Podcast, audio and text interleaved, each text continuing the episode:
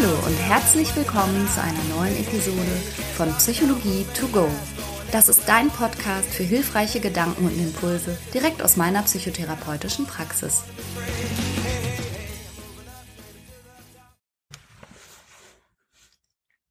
Heute geht es um Fehlerfröhlichkeit und du kannst in diesem Podcast Impulse mitnehmen, warum es gut ist, sich öfter mal zum Obst zu machen, warum man Fehler nicht zwingend vermeiden muss, sondern ihnen auch mit Gelassenheit oder eben sogar Fröhlichkeit begegnen kann und was du ganz allgemein für deine gesamte Lebensqualität davon hättest, wenn du ein bisschen Fehler toleranter werden würdest. Ich bin auf das Thema gekommen, weil ich unter den Lesern meiner Flipchart-Post eine kleine Umfrage gemacht habe. Vielleicht gehörst du dazu und hast das mitbekommen. Und zwar habe ich verschiedene Fragen zum Stresserleben gestellt und zum Umgang mit Stress, zu Veränderungen des Stressempfindens äh, vor Corona und dann durch den Lockdown. Und es war überwältigend. Also ich habe gestern noch mal geguckt, die ganzen Antworten, die ich zurückgesendet bekommen habe, innerhalb von zwei Tagen würden jetzt, wenn ich es ausdrucken würde, 52 Seiten ergeben.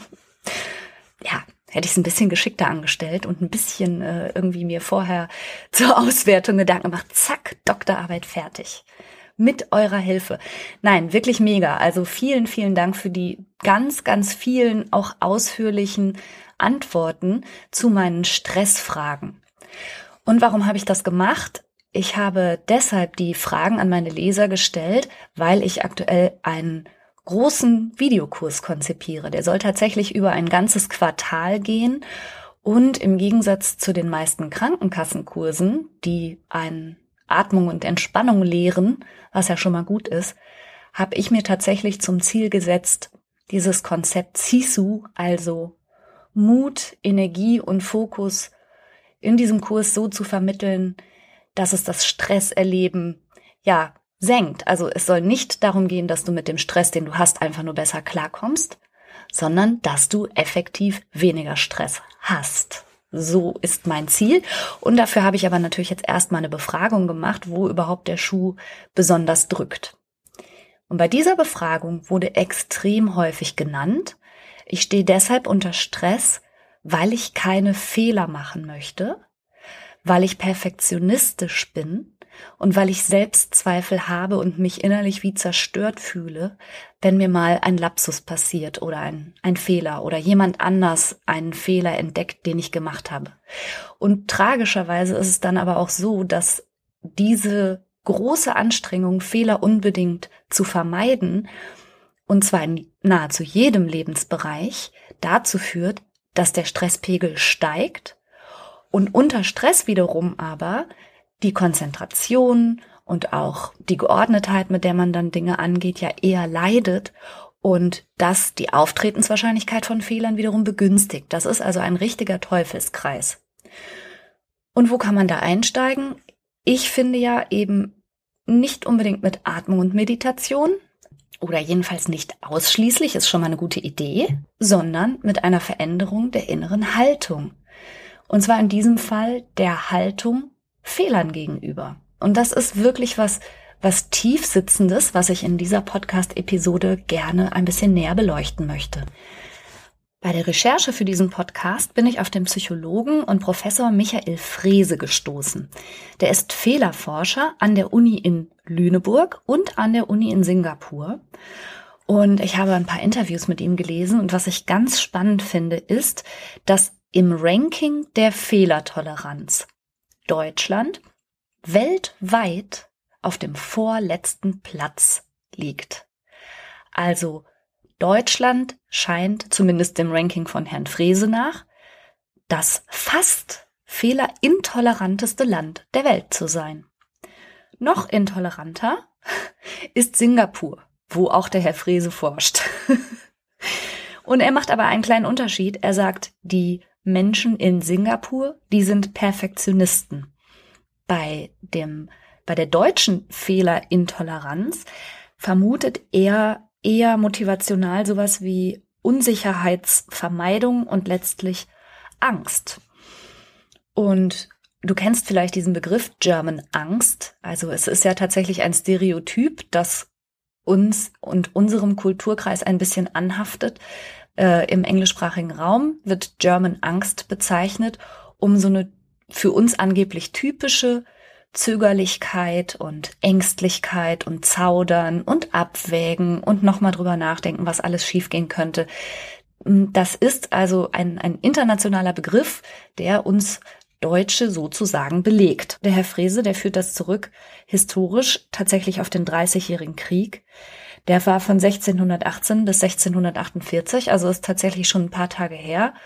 Und er ist der Meinung, dass wir damals in unserem kollektiven Bewusstsein verankert hätten, dass im Grunde alles Neue potenziell gefährlich und tödlich und verheerend sein kann und uns daher so, so auch ein bisschen vielleicht mental abgeschottet haben, Dinge einfach mal zu wagen oder es einfach mal drauf ankommen zu lassen oder zu versuchen. So habe ich das jetzt interpretiert.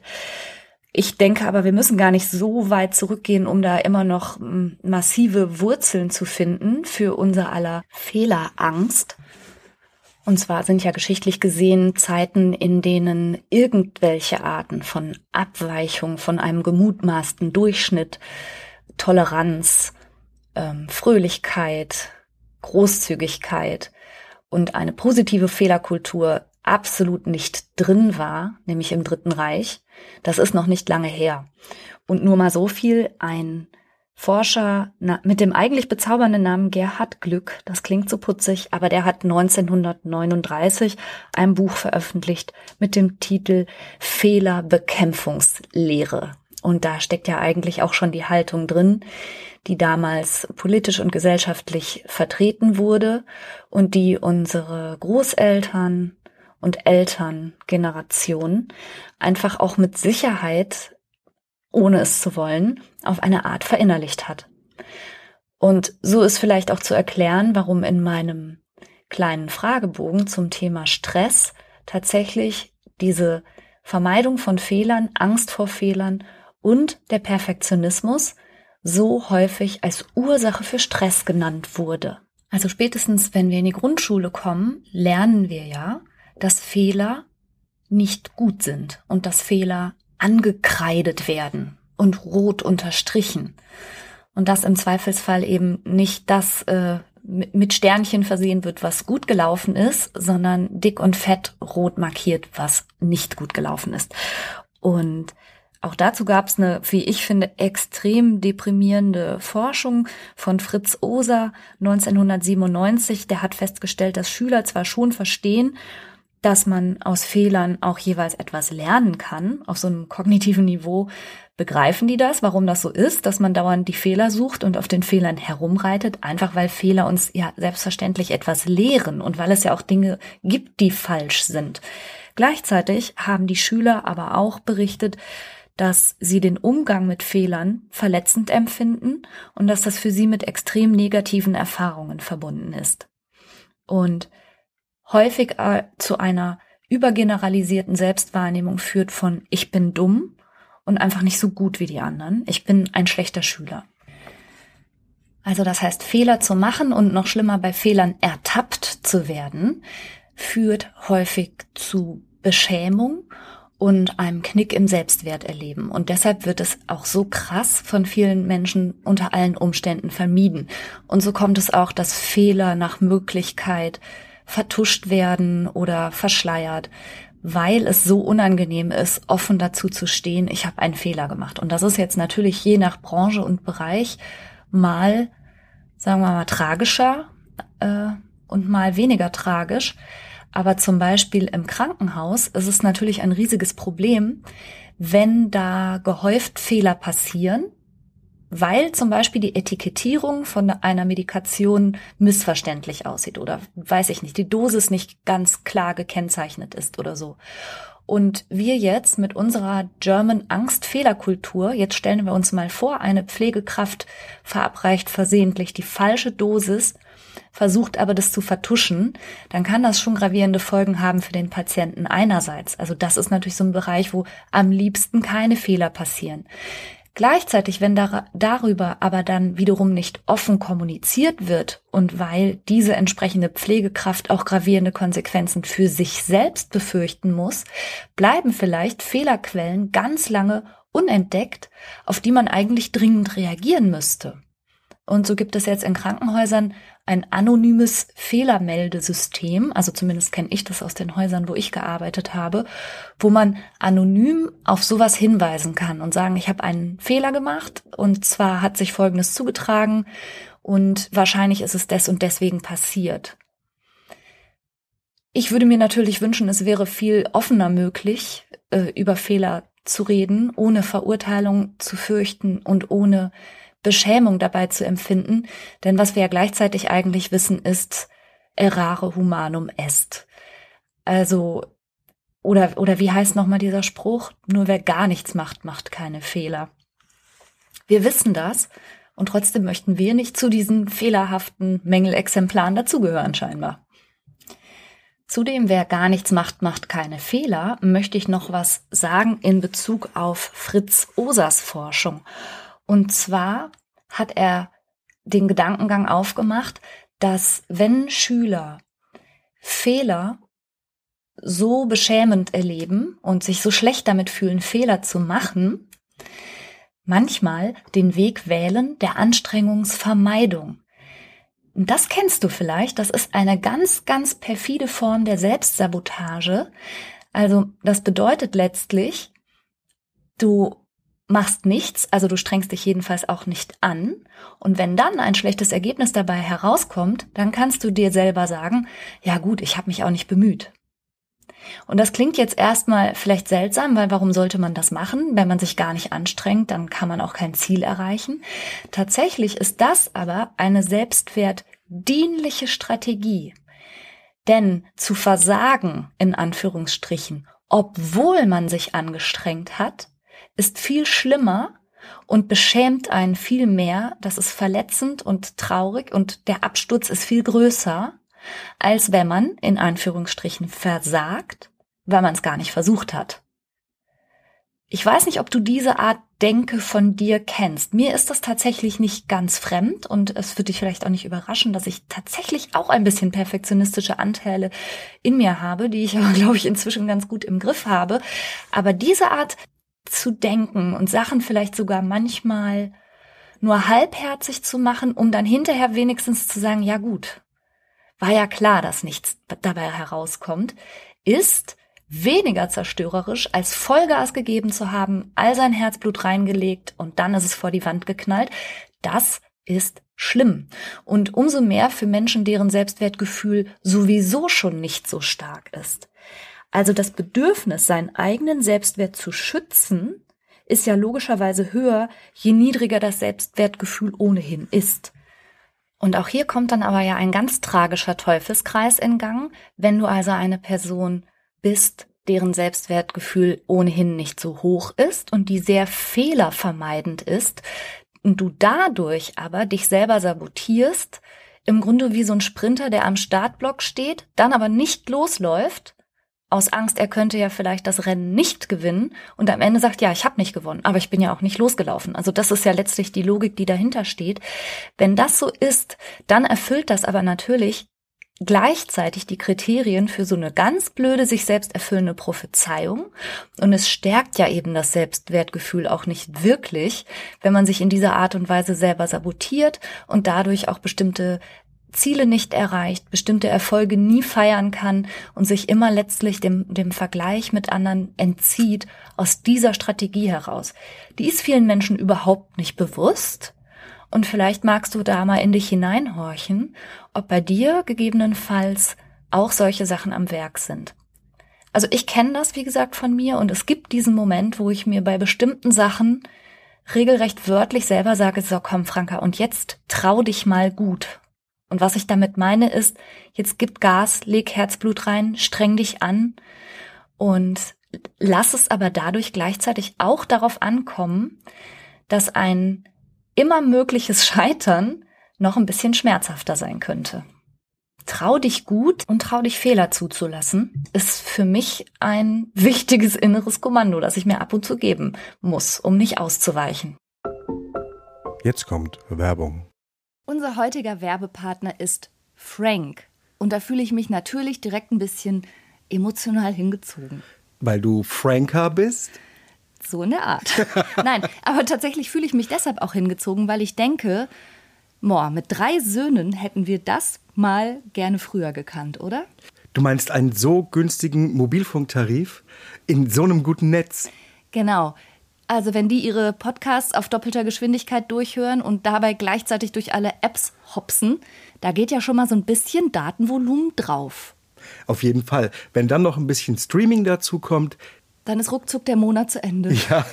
Aber auch unsere Podcast-Hörer, von denen wir wissen, dass sie unseren Podcast sehr gerne im Auto und bei längeren Fahrten hören, verbrauchen natürlich auch etwas an Datenvolumen. Und das alles ist mit Frank kein Problem mehr. Denn es gibt jetzt einen äußerst günstigen Tarif im besten D-Netz.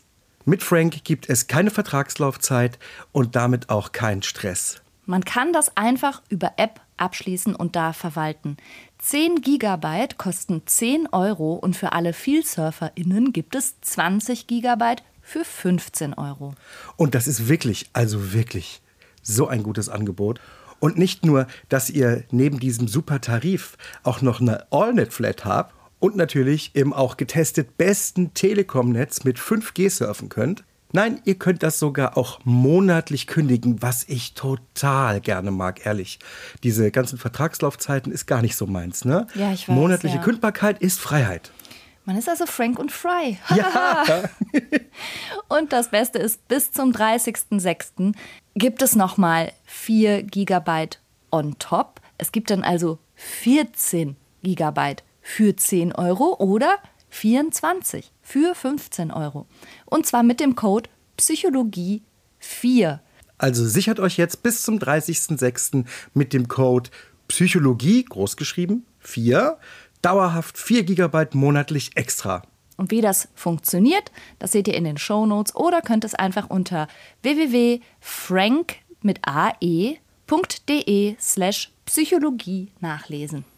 Oh, Franka, endlich mal gutes Netz. Ich bin so froh, ehrlich. ja, und die Kinder erst. Werbung Ende. Ja, und am anderen Ende des Spektrums sind ja die, die eben der Anstrengung und dadurch den Fehlerquellen nicht ausweichen, sondern diejenigen, die sich wahnsinnig hart anstrengen und sehr, sehr, sehr, sehr viel dafür tun, keine Fehler zu machen, aber eher im Sinne von so einem perfektionistischen Overdelivery. Und da kommt, glaube ich, auch der Zusammenhang mit dem gefühlten Stress in erster Linie her. Das sind diejenigen, um, die, um alles fertig zu machen, Überstunden machen, länger bleiben, in der Pause gar nicht essen oder rausgehen oder irgendwas machen, sondern durcharbeiten, um alles zu schaffen, um alles richtig zu machen, um alles nochmal zu kontrollieren. Und vielleicht findest du dich auch da ein bisschen wieder, dass du dich wahnsinnig selber unter Druck setzt, alles akkurat in der gegebenen Zeit zu machen und dadurch aber auch sehr, sehr viele ja, Energie- und Zeitressourcen da reingibst, einen möglichst fehlerfreien Ablauf den ganzen Tag zu garantieren. Und dazu passt eigentlich mein erster Tipp. Check doch mal die Umstände und die Aufgaben und die Lebensbereiche, wo du überall versuchst, Fehler zu vermeiden, obwohl es vielleicht gar nicht so sehr drauf ankommt. Und überprüf mal, ob du dir möglicherweise hier und da mal selbst eigene Regeln gegeben hast, an die du jetzt gerade versuchst, dich zu halten, die aber ja jetzt vielleicht nicht weltweit und allgemein gültig sind und trotzdem verschafft es dir schon ein Gefühl, als hättest du einen Fehler gemacht oder wärst nicht gut genug. Zum Beispiel, weil am, zum Feierabend hin der Schreibtisch nicht leer ist oder so. Viele Menschen klammern sich da an Regeln, die einfach in Wirklichkeit nicht existieren und sind wahnsinnig wütend auch mit sich selber und abwertend, wenn sie irgendwas nicht schaffen innerhalb eines Rahmens, den sie sich aber eigentlich selber gesetzt haben. Also das könntest du als erstes mal überprüfen. Zweitens, schau doch mal hin, wie großzügig, entspannt und ja, vielleicht sogar ein bisschen humorvoll du bei anderen damit umgehst, wenn die schusselig sind, vergesslich, tollpatschig und diese ganzen kleinen Alltagsfehler, die so passieren und wie du mit dir selber umgehst. Das finde ich zum Beispiel ist eine ausgesprochen gute Möglichkeit, ein Einstieg in die Fehlerfröhlichkeit sozusagen. Da nicht jedes Mal ein Drama von zu machen, wenn irgendwie sowas passiert, sondern ja, liebevoll, großzügig, einfach mit sich selber zu sein und zu bleiben. Und natürlich aber auch mit anderen, ne? Und immer im Kopf zu haben, wir sind ja keine programmierten Maschinen, die mit Null und Eins Werten durch ihren Tag robotern, sondern wir sind gedanklich auch schon mal mit anderen Sachen belegt und wir tun das eine und denken das andere. Wir sind ja eh eher wenig achtsam oft in unserem Alltag und sehr, sehr, sehr zerfasert in unserem Kopf. Und das sind dann so kleine Konsequenzen, die dann passieren. Du kannst das als Hinweis nehmen, dass du gerade vielleicht ein bisschen unkonzentriert bist oder gedanklich woanders, aber es besteht überhaupt kein Anlass, dich dafür so hart zu verurteilen, wie manche Menschen das machen. Dritter Gedankengang. Wir haben ja schon festgestellt, dass unser Umgang mit Fehlern selbst weltweit mit dem Begriff German Angst belegt ist, weil das ja schon auch irgendwie kulturell verwoben zu sein scheint und sich auch durch die Generationen ein bisschen fortträgt. Deshalb möchte ich dir als dritten Ansatz nochmal mitgeben, so wie du mit Fehlern umgehst, das macht dich zum Modell. Vielleicht bist du Mama oder Papa, vielleicht bist du Arbeitgeber und wie auch immer. Je entspannter und großzügiger und freundlicher du mit Fehlern umgehst, desto größer ist die Wahrscheinlichkeit, dass sich das jemand bei dir auch abschauen kann. Und du vielleicht dazu auch beiträgst, dass sich unsere angebliche German Angst vielleicht sowas wie German Zuversicht, German Fehlerfröhlichkeit verwandeln könnte.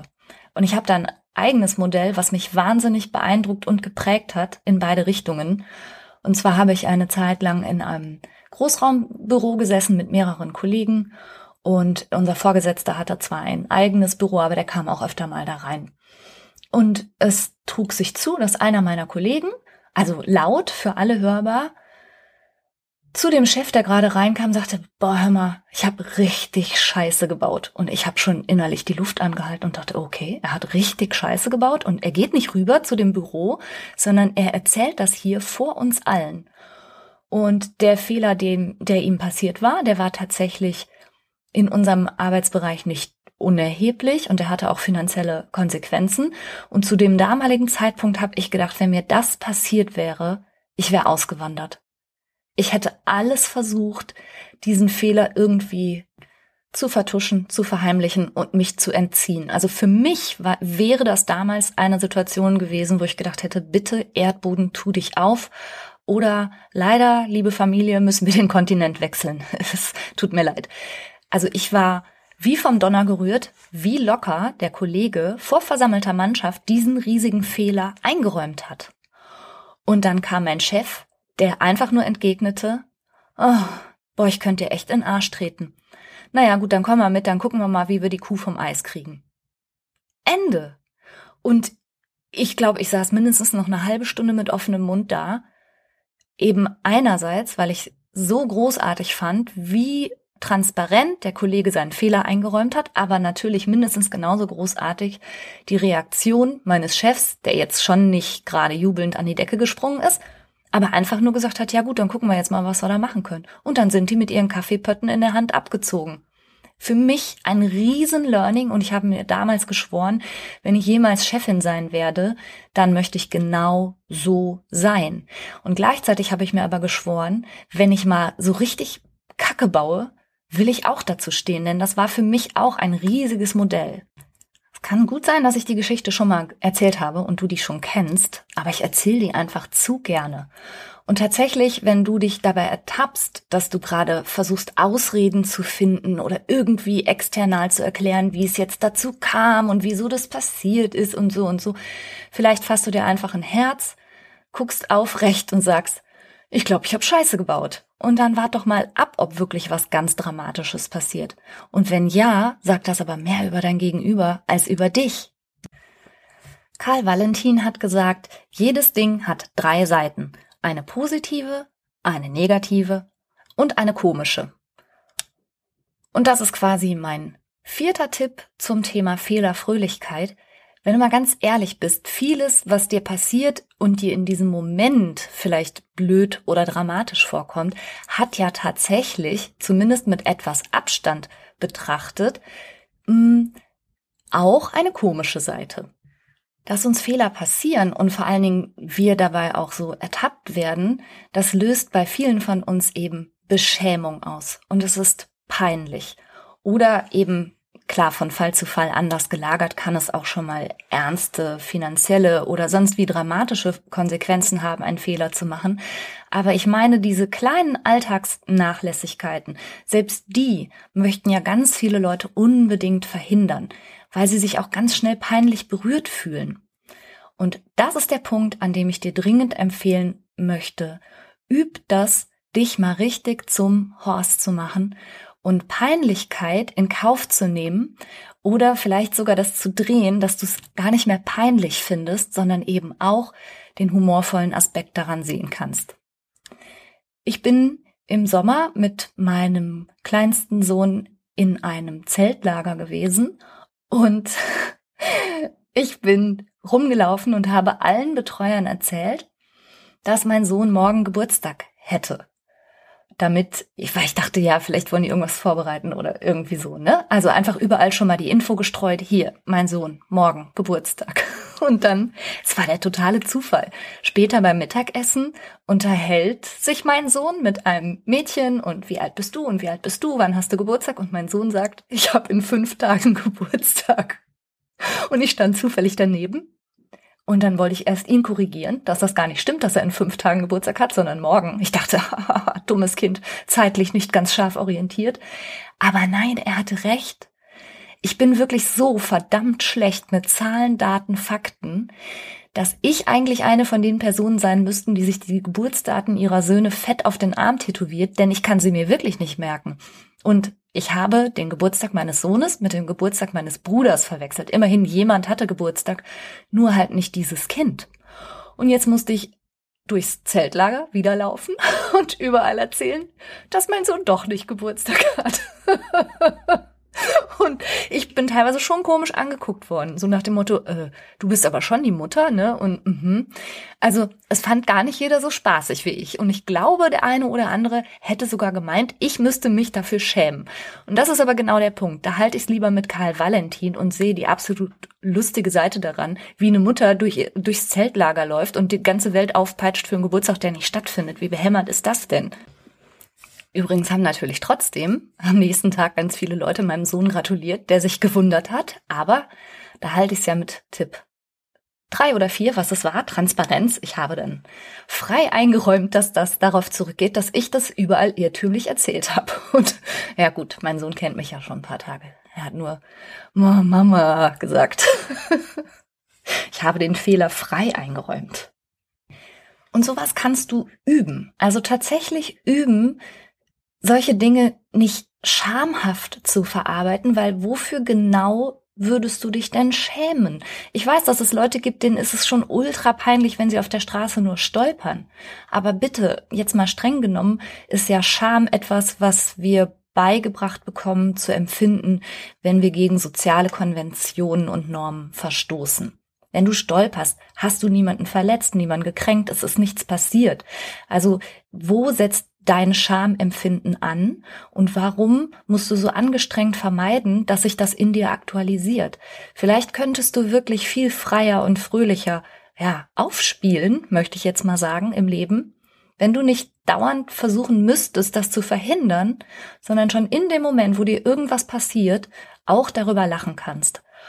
Und da komme ich nochmal zurück zu dem, was ich eingangs gesagt habe. Bei Kindern geht diese Einstellung, dass Fehler was Schlechtes sind und was vermieden werden muss und etwas, womit sie bloßgestellt und beschämt werden, das geht in der Schulzeit los da wird plötzlich krass verglichen, krass bewertet. Vorher sind Kinder eigentlich total fehlerfreundlich. Die lassen sich dadurch nicht demotivieren. Die machen ja ganz vieles falsch, wenn sie laufen lernen, wenn sie sprechen lernen. Bei jeder neuen Fähigkeit, die sich Kinder aneignen, machen sie erstmal ganz, ganz viele Fehler. Und das ist so schade, dass uns dieser spielerische Umgang ja letztlich verloren geht, zumindest im echten Leben.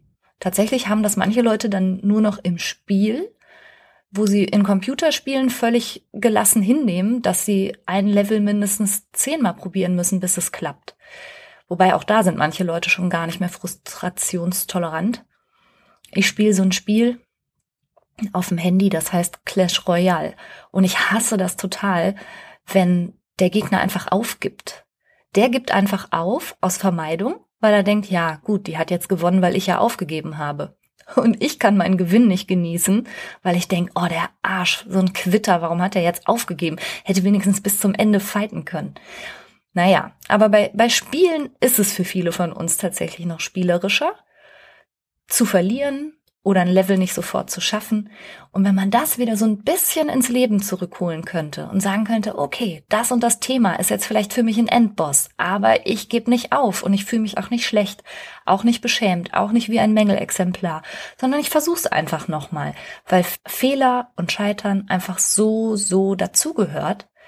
Und das würde mich total freuen, wenn du da ein bisschen liebevoller und gelassener und fröhlicher mit dir selbst werden könntest.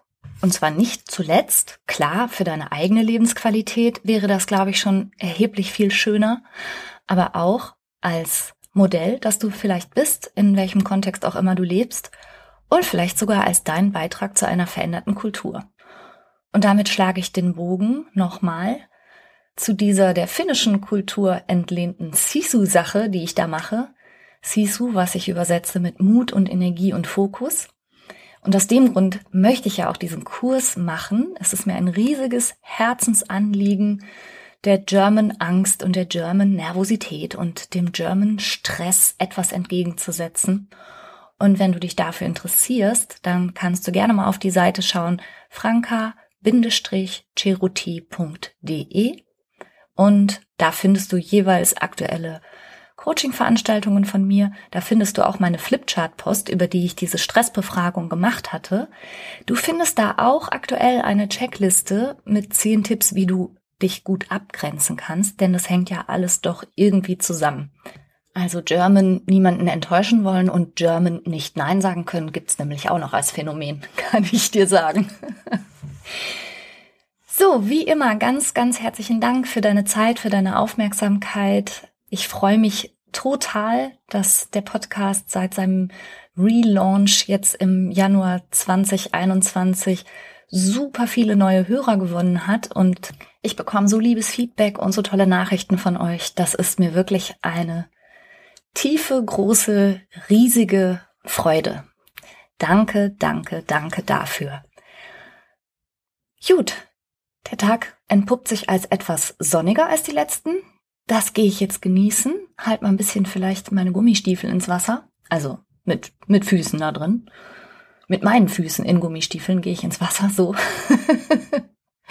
Und dir wünsche ich eine wundervolle Woche mit Gelegenheiten, deine Fehlerfröhlichkeit direkt mal zu trainieren und dein Gefühl für Peinlichkeit, Scham und Schande zu hinterfragen. Right. All the doors are open, and things are coming together just the way I was hoping. Now I'm never getting